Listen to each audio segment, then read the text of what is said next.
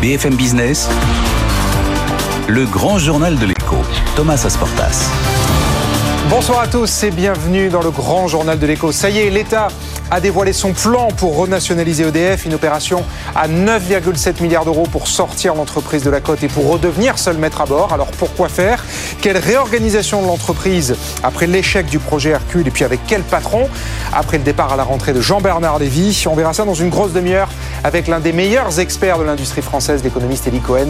Il est directeur de recherche au CNRS. Et puis dans 10 minutes, c'est le président de la CPME, François Asselin, qui sera mon invité. On va parler évidemment pouvoir d'achat. Avec lui, que pensent les patron euh, de PME des mesures présentées par le gouvernement et débattues en ce moment à l'Assemblée. Et puis on parlera aussi des pénuries de main-d'œuvre parce que la CPME est formelle. 94% des patrons de PME disent avoir du mal à recruter. Comment est-ce qu'on en est arrivé là? Et puis surtout, quelles sont les propositions du patron des patrons de PME pour remédier au problème? Eh bien, les réponses de François Asselin dans un petit quart d'heure. Voilà le programme du Grand Journal de l'écho, mais tout de suite, toute l'actu, Stéphane Collot.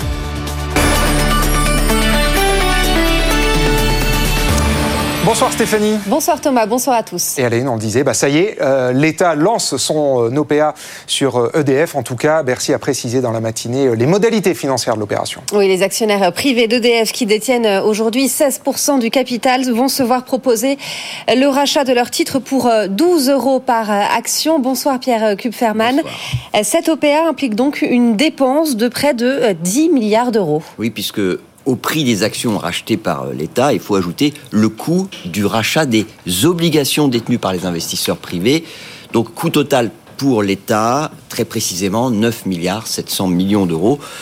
Pour Bercy, le, prix de rachat à 12 euros l'action est jugé suffisamment attractif. Il est largement au-dessus de la moyenne du cours de l'action EDF sur les six derniers mois. L'État devrait donc sans peine récupérer 90% du capital d'EDF, ce qui va lui permettre d'engager ensuite la procédure de retrait obligatoire. Alors EDF va donc euh, redevenir un groupe euh, public moyennant 10 milliards d'euros d'investissement, mais est-ce que ça va être suffisant pour sauver un groupe au bord de la faillite? Ça va réduire un petit peu l'endettement quand même, puisque l'opération, je vous l'ai dit, comprend le rachat euh, des presque 2 milliards et demi euh, d'obligations vertes, les fameuses océanes, mais surtout, bah, le rappeler, pour financer le renouvellement du parc nucléaire d'EDF, pour notamment construire les, 6 EPR euh, que le président de la République a, promis de construire, bon ben, l'État, ça reste quand même le meilleur garant qui soit. Est-ce que, Pierre, dernière question, cette renationalisation peut se faire alors que le gouvernement ne dispose plus de majorité absolue à l'Assemblée nationale? Alors, il n'y a pas besoin de faire passer une loi spécifique, mais à Bercy, on nous expliquait ce matin que le Parlement allait devoir donner son accord euh, pour la mise à disposition de, de ces milliards d'euros qui seront nécessaires pour réaliser l'opération. Députés et sénateurs vont donc devoir voter pour ou contre le financement de la renationalisation ce qui ne devrait pas poser quand même trop de problèmes, parce que vous avez d'un côté une opposition de gauche qui est a priori favorable à ce que DF redevienne une entreprise 100% publique, et puis du côté du Rassemblement national, une ligne politique qui est quand même clairement en faveur du nucléaire. Merci beaucoup Pierre Kupferman. Et puis notez que le titre EDF bondit de plus de 14% euh, ce soir à la clôture. On y reviendra à la fin du journal avec euh, Étienne Braque. Richemont dans le viseur de Bluebell Capital. Le fonds activiste demande notamment au groupe de luxe d'élargir la représentation au sein de son conseil d'administration.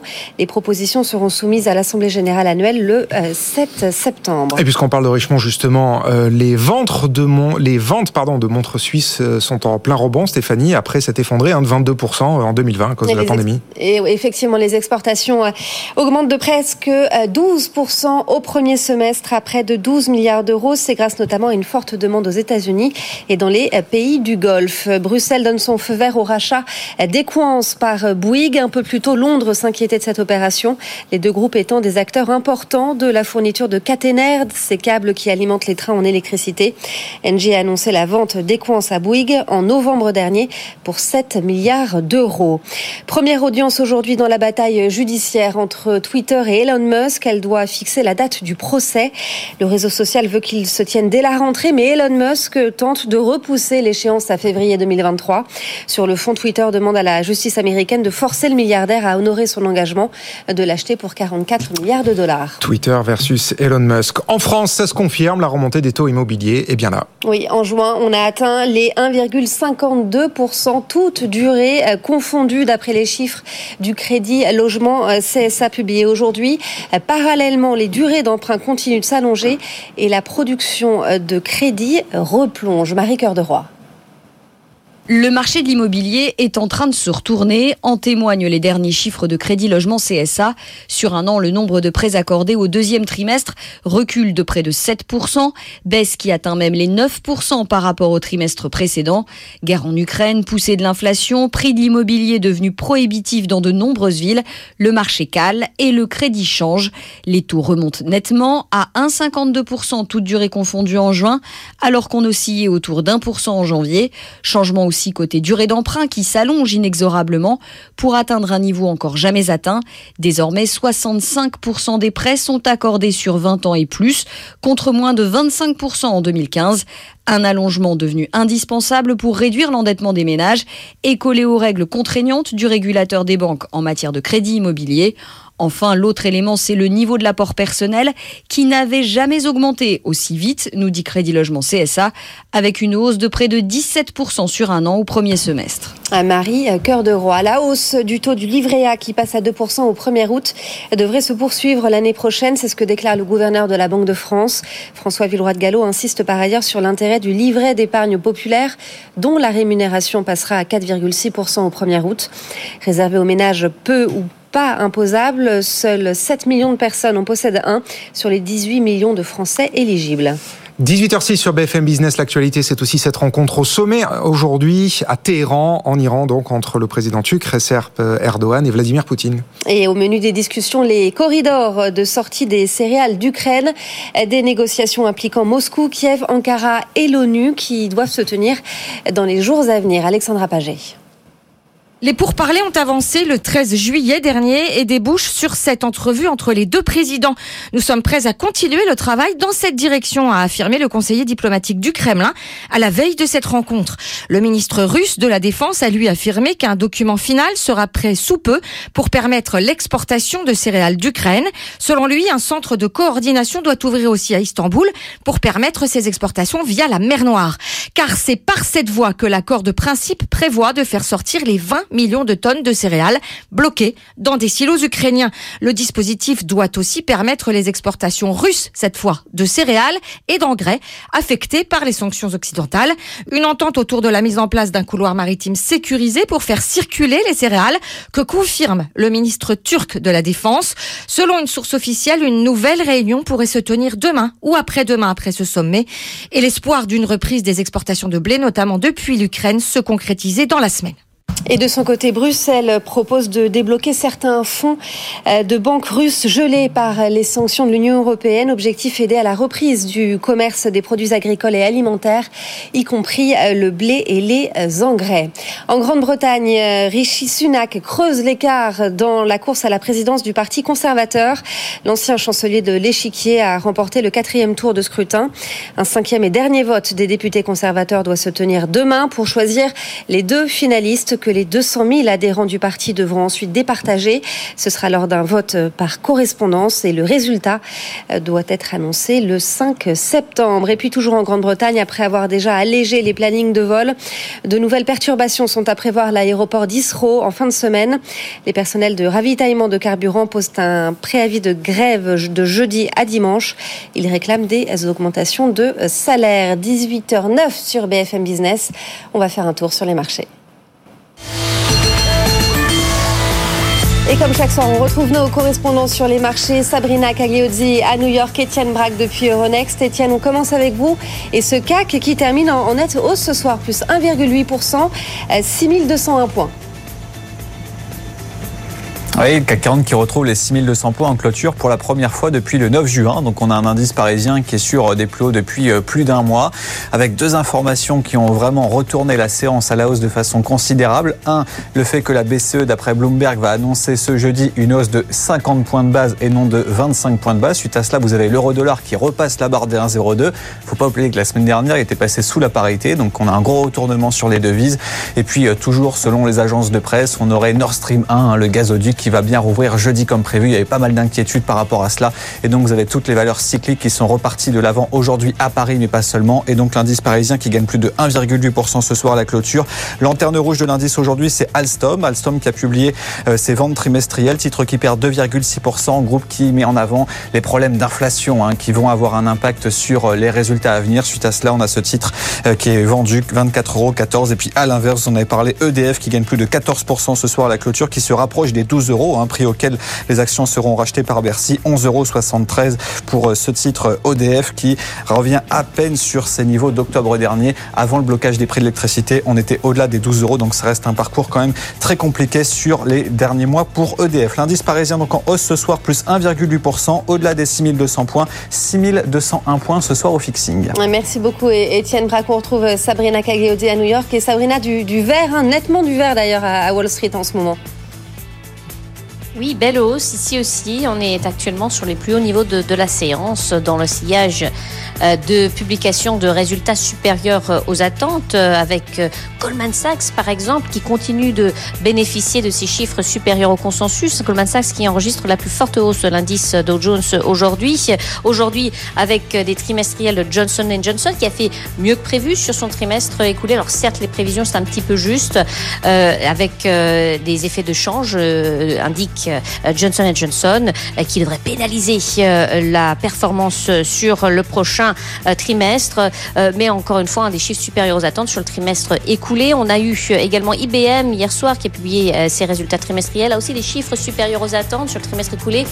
Et là aussi, des prévisions un petit peu décevantes avec des prévisions annuelles qui ont été abaissées pour, en termes de cash flow en cette année pour IBM.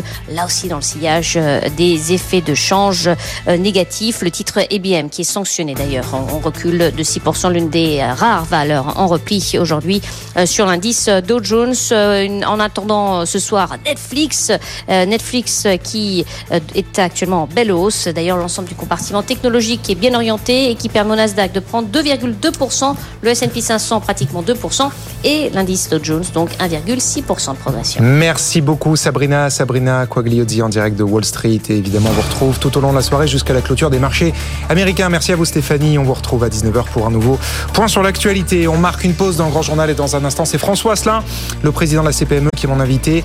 Les PME, 94% des patrons de PME disent avoir des difficultés de recrutement. On voit ça après la pub, ça donne le vertige. À tout de suite.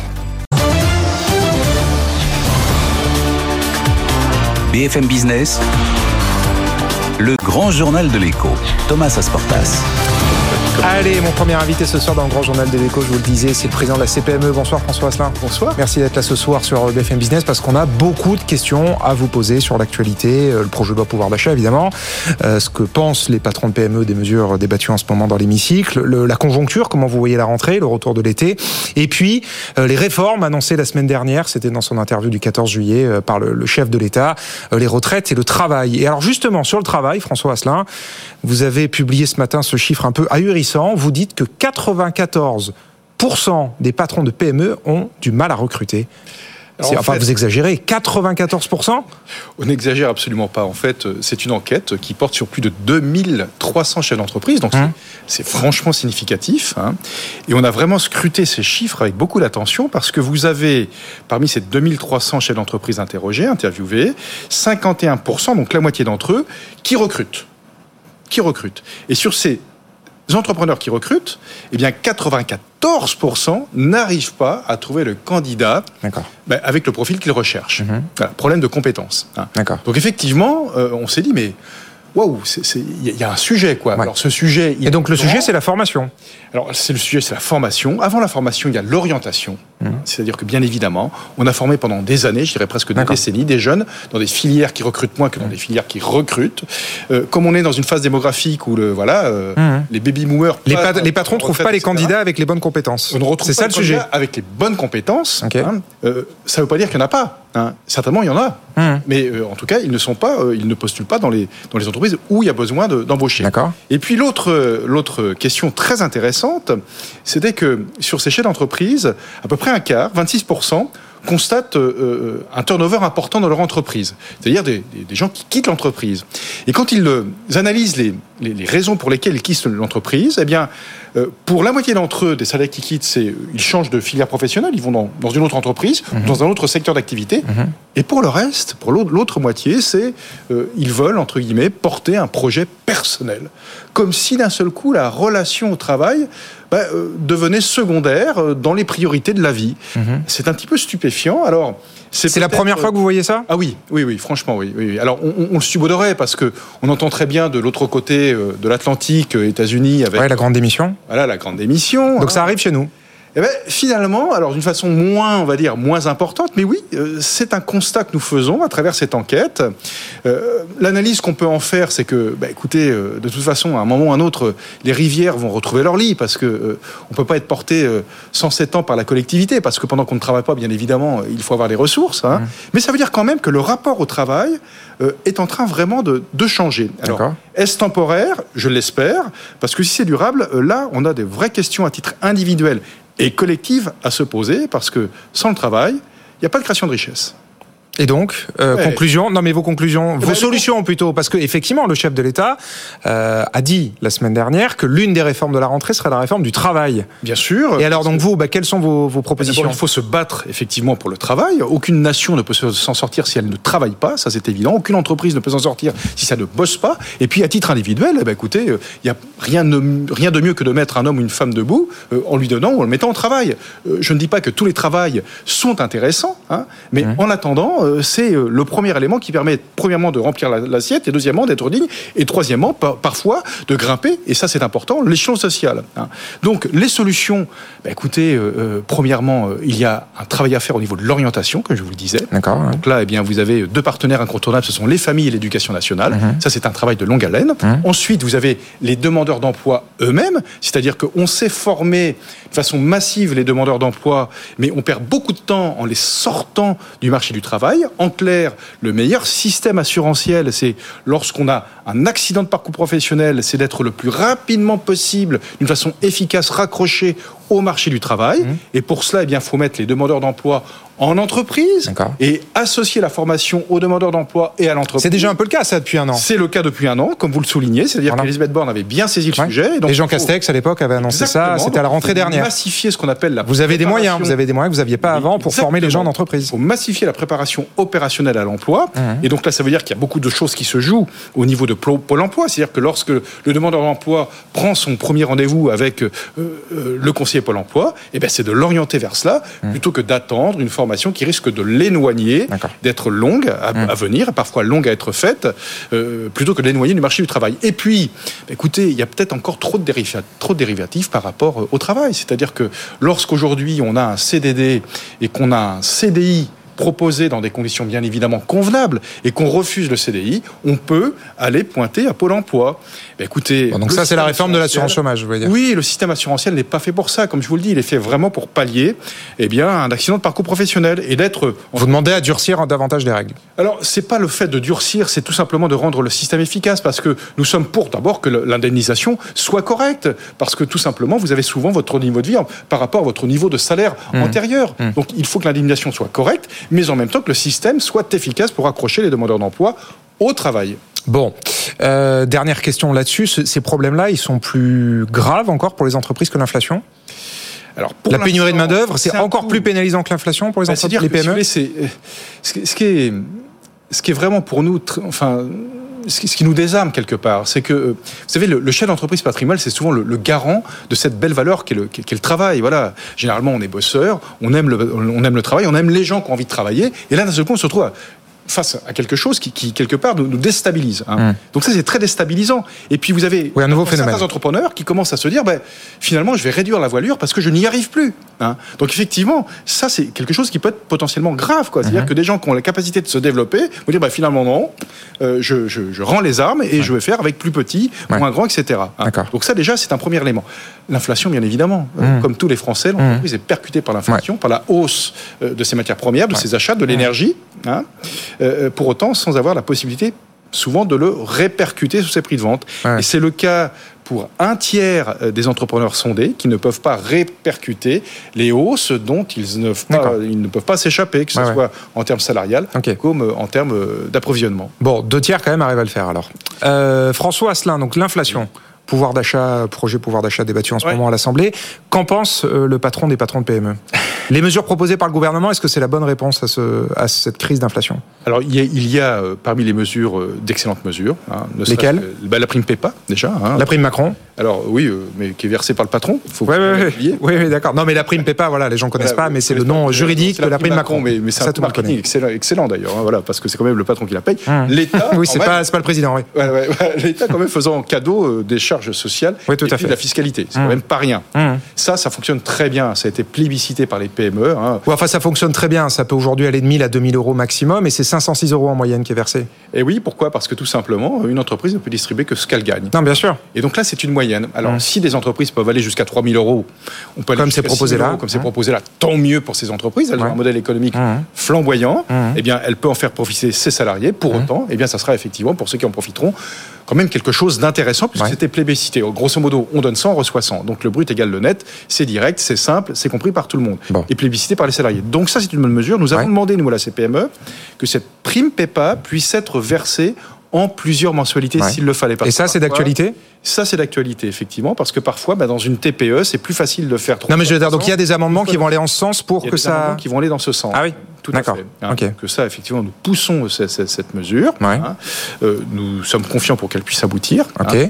Et intéressant. puis, euh, et Sur les sup, vous avez obtenu gain de cause aussi. Alors, la défiscalisation, le plafond a été relevé. La défiscalisation, c'est un pas, euh, mais qui a été franchi, mais il faudrait en franchir un Parce que ça, c'est votre grosse demande, enfin une demande de longue date, ça. Ah oui, mais vis-à-vis du coût du travail. Ce que nous demandons, c'est que les charges patronales Hum. eh bien, soient les mêmes, que ça soit une heure supplémentaire ou une heure normale. En clair, lorsque je fais 36 Oui, mais alors à ce moment-là, la référence au temps légal de travail, elle veut plus rien dire. Si toutes les heures au-dessus des 35 heures valent le quel est même. le euh, problème? Quel est le problème? Ah bah non, mais Le je dis pas qu'il y a. Bah non, mais le donc à ce moment-là, on. faire jusqu'à 48 heures. On ne nous demande pas de faire 48 heures. Hum. Mais ce que nous demandons, c'est que la 36e heure soit payée en heures supplémentaires pour le salarié hein, et que pour l'entreprise, eh bien, le volume, le montant des charges patronales soit abaissé au niveau des charges patronales d'une heure normale pour ne pas exploser en termes de coût du travail. C'est quelque part le travailler plus pour gagner plus. Hum. C'est vertueux. Ce sont des heures produites hein, et donc euh, des heures travaillées qui vont Hum. générer euh, bah, du revenu pour le salarié et puis de la richesse pour le pays. Et alors ça, vous allez y arriver ou pas? Eh bien, nous l'espérons, c'est-à-dire que nous avons effectivement euh, poussé cette demande auprès du gouvernement. Euh, la demande est en train d'être étudiée en termes financiers. D'accord. Euh, Ça coûterait combien? bien. Alors écoutez, À l'époque, c'était 4 milliards, hein, il me semble, quand Nicolas Sarkozy avait complètement Oui. défiscalisé, Voilà, désocialisé. pas ce que nous demandons. hein. Euh, L'impact finalement serait finalement parce que c'est- pas de l'argent qui va coûter, c'est un manque à gagner. C'est un but différent. C'est-à-dire Oui, bon. il va quand même y avoir des charges qui seront payées. Quand on regarde euh, les heures supplémentaires qui ont été produites et payées euh, sur euh, l'année N-1, cette mesure serait de l'ordre de 150 à 200 millions d'euros. Ah. Donc Ah oui. c'est un manque à gagner. Donc c'est pas entre guillemets une marche très importante. Ouais, Quand ouais. On regarde parfois. Oui, à des 20 en face, milliards, du quoi qu'il en coûte, c'est sûr qu'aujourd'hui, c'est un. qu'on pourrait générer, C'est surtout le gain du pouvoir d'achat pour les salariés qui en bénéficieraient. Bon. Euh, sur le, le carburant, le prix du carburant, François Asselin, évidemment, ça concerne beaucoup de patrons de PME, beaucoup d'indépendants que vous représentez. Euh, vous êtes euh, raccord avec la proposition du gouvernement qui est cette indemnité carburant travailleur, ou est-ce que vous demandez, comme toutes les oppositions réunies, euh, de baisser des taxes? Alors, le rêve, le rêve serait de baisser les taxes, surtout que vous avez des taxes sur les taxes. hein. Hum. Le rêve serait de baisser les taxes. Maintenant- Baisser la TVA Voilà, baisser la TVA. Maintenant, euh, franchement, il faut savoir raison garder. Quand on regarde l'impact sur les finances publiques, on peut être un petit peu euh, dubitatif et effrayé. Hum. Euh, surtout que, bah, une fois qu'on a baissé les taxes, les remonter, c'est quasiment impossible. hein. Donc, il faut quand même faire attention à l'équilibre du budget de l'État. Nous, nous pensons qu'effectivement, des aides plus ciblées seraient plus adaptées par rapport à la conjoncture. Ok, donc en l'occurrence, les aides que propose Bercy, c'est en Oui, phase avec votre philosophie. Et nous, ce que nous proposons, c'est d'utiliser le barème kilométrique, hein, euh, tout simplement pour ceux qui ne payent pas d'impôts, eh bien, Ouais. le verser en crédit d'impôt. D'accord, d'accord, d'accord. Bon, bah c'est à peu près dans la lignée de ce que propose euh. Bercy euh, là-dessus.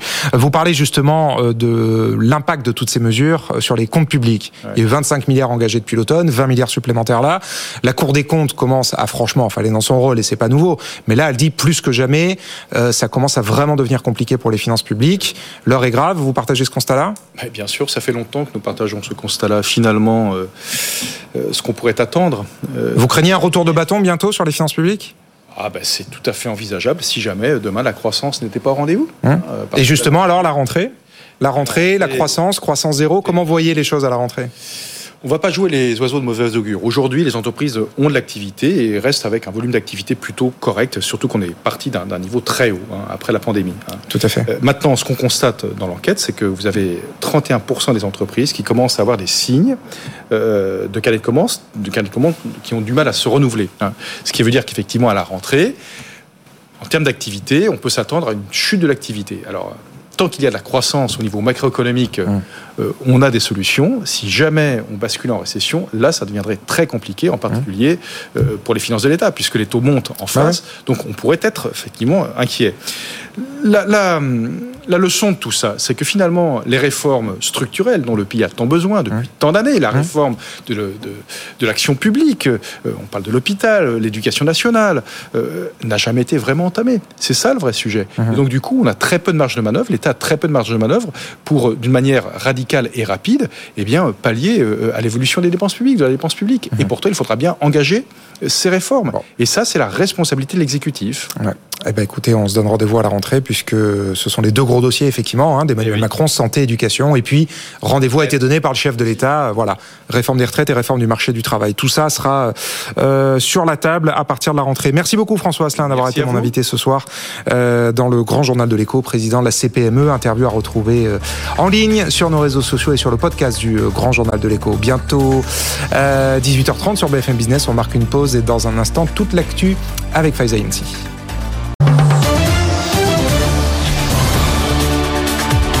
BFM Business, le grand journal de l'écho, Thomas Asportas.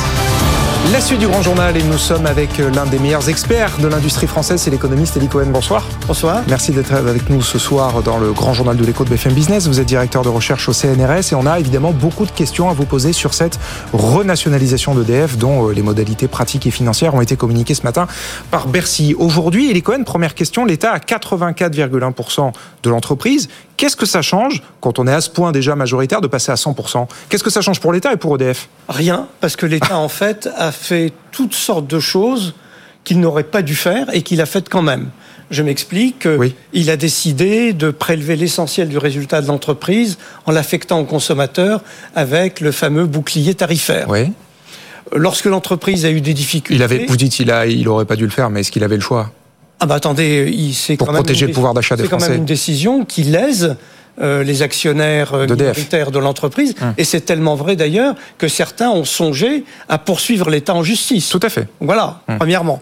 À l'inverse, lorsque l'entreprise a eu des difficultés suite euh, aux aventures finlandaises, etc., hum. ben, l'État a poussé l'entreprise à reprendre l'ancien Framatome et du coup, il a participé à une recapitalisation de l'entreprise. Tout à fait. Euh, troisièmement, euh, euh, lorsque les concurrents d'EDF ont eu des difficultés pour servir leur clientèle, l'État a décidé souverainement d'accroître le contingent de mégawatts nucléaires que l'entreprise vend à ses concurrents au travers de la procédure dite de l'AREN. Tout à fait. L'accès régulé au nucléaire historique. Tout à fait. Donc, si vous voulez, l'État fait déjà ce qu'il veut en matière d'investissement, de recapitalisation, d'affectation du résultat euh, et même d'affectation d'une partie de la production aux concurrents d'EDF. Donc, il peut faire ce qu'il veut. Alors, tout ceci. Pourquoi, dans ces cas-là, débourser 10 milliards d'euros si vous dites que ça change rien? On se demande. On se demande si ce n'est justement d'aligner bah, le droit et la réalité. Parce que tout ce que je viens de vous dire, normalement, un actionnaire, même majoritaire de l'entreprise, n'a pas le droit de le faire.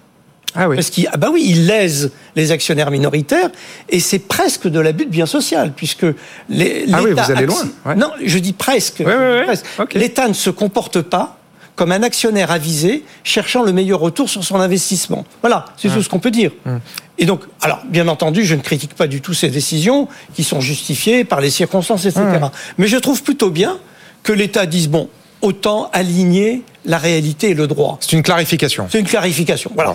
On sait qu'à l'avenir, c'est l'État qui va financer le programme nucléaire. Hum. On sait qu'à l'avenir, s'il y a des difficultés à Hinkley Point et ailleurs, c'est l'État qui financera. On sait donc à partir du moment où, de toute manière, personne ne songe solliciter l'actionnaire privé pour financer les aventures futures d'EDF ou même l'exploitation et les résultats futurs d'EDF, bah, comme l'actionnaire privé ne sera pas appelé et qu'il y a l'actionnaire public qui sera appelé, autant bah, décider d'aligner la réalité et le droit en nationalisant à 100%. C'est très clair et c'est aussi une bonne opération financière pour l'État. Il avait privatisé à 32 euros en 2005 et il rachète à 12 euros. Ah, là, je ne suis pas d'accord avec vous parce que au moment où l'État décide de nationaliser, l'entreprise se traîne à 7 euros et quelques. Donc, au contraire, l'État offre une prime de 50% aux actionnaires. Euh, oui, aujourd'hui. Aujourd'hui. Oui, mais à l'époque. Oui, mais enfin, je veux dire, les actionnaires, de deux choses l'une, ou vous estimez que les actionnaires sont irresponsables, et dans ce cas, il faut toujours un filet de sécurité, ou vous vous dites, ils ont pris leur risque. Souvenez-vous, au moment de la privatisation euh, d'EDF, moi je me souviens avoir été interrogé par des investisseurs anglo-saxons qui disaient, mais 32 euros pour privatiser EDF, c'est vraiment bradé. Quand on pense au formidable potentiel d'EDF, avec le parc nucléaire qu'ils ont, mmh. avec la libéralisation européenne, ils vont gagner des 1000 et des 100. Mhm. Nous estimons, me disaient certains investisseurs, que ça vaut plutôt 100. Bah, il se trouve. Ah, alors, moi, je leur disais, faites attention, nous sommes en France mhm. et l'État peut décider des choses qui ne sont pas dans le strict intérêt des actionnaires. On aura déjà vu ça. Et je me suis pas beaucoup trompé de ce point de vue-là. Mais quand même, sur le papier, EDF était une très très belle entreprise. Hum. Alors après, l'État a procrastiné pour euh, euh, la relance du nucléaire, l'État a allongé les délais, entre-temps, l'entreprise a perdu son expertise, hum. son partenaire industriel s'est considérablement affaibli. Donc... Et Jean-Bernard Lévy disait, qui était à notre micro, en micro d'Edwige Chevrillon en rencontre texte, il disait vraiment ce qui a tué l'entreprise et sa valeur, et donc la valeur pour les petits porteurs, c'est la reine, justement. Bah oui, la reine. Vous êtes d'accord avec ça? Non, non, je crois que... La destruction de valeur de DLF, ça vient avant tout dans le fait qu'on brade notre électricité. Non, je crois qu'il y a plusieurs facteurs qui ont joué. Le premier facteur, c'est que l'engagement nucléaire de l'État français a flanché d'abord politiquement, avec la montée en puissance des écologistes, des accords entre les écolos et les socialistes. Moi, je me souviens, la centrale de Panly, on en parle depuis des décennies. Et euh, on n'a toujours pas décidé de la faire. Donc euh, il y a de la procrastination dans la décision nucléaire. On a tardé, retardé, retardé. Premièrement, ce retard dans les décisions euh, dans le programme nucléaire ont entraîné une perte de compétences. Parce que, si vous voulez, quand vous ne hmm. construisez plus de centrales pendant 10 ans, 20 ans, eh bien, votre expertise, même en direction de projet, vous la perdez. L'expertise industrielle, vous la perdez également. Donc, il y a eu une perte de compétences progressive. Hmm. Et puis, il y a eu quand même les, les différents accidents, notamment Fukushima. Hmm. Et Fukushima a conduit à, je dirais, à un surinvestissement sécuritaire. C'est-à-dire qu'on a rajouté plusieurs couches de sécurité. Ce qui fait que la vérité, c'est que le nouveau nucléaire coûte aujourd'hui plus cher à peu près que tout. Hmm. Donc si vous voulez, euh, on comprend également que l'État est hésité. C'est pour ça que c'est la décision de l'État d'avoir un mix énergétique essentiellement basé sur le nucléaire hmm. et accessoirement sur le renouvelable et la décision de l'État d'en assumer le coût. Hmm. qui fait que aujourd'hui, il est logique et raisonnable que EDF soit nationalisé à 100%. Et alors, est-ce que vous croyez à la renaissance d'EDF Là, aujourd'hui, quelque part, c'est un peu le tout début des grandes manœuvres, cette renationalisation. Parce que derrière, il y a le projet de construire 6 EPR, dont celui de Panly, normalement, c'est le premier qui devrait sortir de terre. Huit autres vont être considérés. Euh, il y a aussi tout un projet de développement des renouvelables dans l'éolien et dans le solaire. Emmanuel Macron a précisé cette feuille de route à Belfort, en février dernier. Est-ce que vous croyez à la renaissance d'EDF ben, Je vous dirais, c'est un immense pari et ce n'est pas acquis du tout aujourd'hui. L'EDF actuel, à mon avis, n'est pas capable euh, de lancer un chantier de cette importance six centrales nouvelles, voire 14. Il va falloir rebâtir, je dirais presque pièce par pièce, un écosystème industriel. Il va falloir rénover profondément l'entreprise et, sa fameuse direction de l'équipement qui, dans le temps, avait eu tant de succès. Il va falloir réinjecter des compétences au niveau de Framatome. Il va falloir, je dirais, recréer des filières professionnelles parce qu'on a perdu euh, la maîtrise de la tuyauterie, des soudures, etc. C'est une réinvention d'EDF qui est nécessaire et je ne suis pas sûr que EDF soit capable de cette réinvention. Et est-ce que l'entreprise peut rester telle qu'elle fonctionne aujourd'hui ou est-ce qu'il faut la réorganiser? Jean-Bernard Lévy et même Emmanuel Macron avaient ce projet Hercule qui n'a jamais abouti. Est-ce que pour vous, il faut d'une façon ou d'une autre redécouper l'entreprise ou l'organiser? Ou est-ce que ça peut rester une entreprise ah unifiée telle qu'aujourd'hui? C'est inévitable. Je veux dire, à partir du moment où euh, l'État nationalise à 100% EDF, et à partir du moment où EDF reste le seul producteur de nucléaire, il n'est pas possible que Bruxelles autorise que restent sous le même toit des activités régulées et des activités non régulées. Donc au minimum, c'est la séparation des comptes. Euh, il n'est pas question non plus que euh, Bruxelles abandonne la reine sans compensation. Mmh. Et donc tout ceci conduit à penser que dans l'avenir, on aura un EDF 100% nucléaire, 100% étatisé euh, d'un côté, on aura une activité renouvelable et réseau qui sera séparée, qui sera probablement cotée euh, partiellement en bourse. On aura euh, les sociétés d'infrastructure dans lesquelles la Caisse des dépôts pourra investir. Donc on aura trois sous EDF, si vous voulez. Pour vous, ça c'est inévitable c'est le ah sens de l'histoire, on ne peut pas y bah, couper. Tout à fait, tout à fait. Comment voulez-vous que... on parle d'un démantèlement quelque part. pas du tout. Toute la philosophie du marché unique, c'est qu'on peut continuer à avoir des activités de service public, à condition que ces activités de service public soient strictement définies, que leur financement soit strictement défini, qu'il n'y ait pas de subventions croisées entre activités régulées et activités non régulées, qu'il n'y ait pas euh, une domination d'un des, maillons de la filière sur les autres maillons de la filière, bah, c'est le pari du marché unique et de la libéralisation des services publics. Donc il y a toute une, je dirais, toute une jurisprudence qui s'est installée avec le temps, qu'on a vu fonctionner d'ailleurs dans les télécoms de manière particulièrement poussée. Mmh. Et donc, sans penser qu'on aura un modèle télécom dans l'électricité, vous voyez bien que euh, la séparation du transport, de la distribution et de la production a déjà été faite, l'autonomie comptable de chacune des activités a déjà été faite, mmh. la reine a cherché à corriger le monopole nucléaire d'EDF. Donc c'est le sens de l'histoire. On ira dans ce sens-là. Et toute dernière question, Eli Cohen, renationalisation, réorganisation inévitable, vous nous dites, et succession aussi à la tête de l'entreprise pour porter ce, nouveau projet. Jean-Bernard Lévy va s'en aller très bientôt, ce sera à la rentrée. Euh, quel profil de dirigeant il faut pour ce nouvel EDF, pour ce nouveau défi, comme vous dites? Ah, je crois qu'il faut à la fois un bâtisseur et un organisateur. C'est-à-dire qu'on ne peut pas expédier les affaires courantes. il va falloir repenser un nouvel EDF qui est à la fois une capacité stratégique, qui est une capacité organisationnelle, qui retrouve le goût et la maîtrise des grands projets. Je vous dis, le modèle, c'est la direction de, de l'équipement de la grande époque EDF euh, e qu'il va falloir réinventer. Mmh. Et derrière ça, bah, des compétences industrielles, des compétences et des qualifications techniques, de nouveaux profils de formation. Il va falloir vraiment reconstruire EDF. Et se retrousser les manches. Bon, merci beaucoup. Merci Elie Cohen d'avoir répondu à mes questions ce soir dans le grand journal de l'écho sur cette renationalisation d'EDF et tous les grands chantiers euh, qui attendent l'entreprise. Voilà, c'est la fin du grand journal de l'écho. Émission et interview à retrouver en direct sur bfmbusiness.com, les réseaux sociaux et euh, sur notre podcast, le podcast du grand journal de l'écho. Je vous euh, souhaite une très bonne soirée sur BFM Business et puis à demain pour le grand journal de l'écho en direct à 18h. Très bonne soirée. Le grand journal de l'écho sur BFM Business.